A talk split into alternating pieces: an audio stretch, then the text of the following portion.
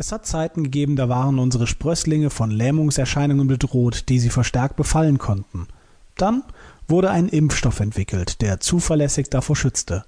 Noch heute aber ist es nötig, ihn zu verabreichen. Dafür bürgte lange Zeit der Amtsarzt mit behördlichem Ernst, zudem mit verlässlichen Mitteln zur Vorbeugung eventuell auftretender Starrkrampfs infolge bestimmter Verletzungen. Das Reichsimpfgesetz schrieb gegen die Pockenschützen es für bis zu Zwölfjährige verbindlich vor – Schon bald erhoben sich Debatten zur Einschränkung einer verordneten Pflicht. In der DDR wurde sie auch auf Diphtherie und Tuberkulose ausgeweitet, in der Bundesrepublik hat sie bis zu den 80er Jahren bestanden.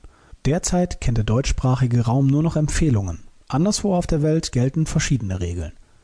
In Italien legt man größten Wert auf einen wirksamen Schutz vor Hepatitis B, das republikanische Tschechien und Ungarn bestehen auf effektiven Maßnahmen gegen die Erkrankung an Masern Hierzulande ist eine diesbezügliche Diskussion das Kindesalter betreffend jüngst wieder entbrannt. Verschiedene Länder im afrikanischen, südamerikanischen und asiatischen Raum erwarten bei geplanter Einreise die Vorlage von Impfbescheinigungen zur Verhinderung eines Befalls mit dem Gelbfieber.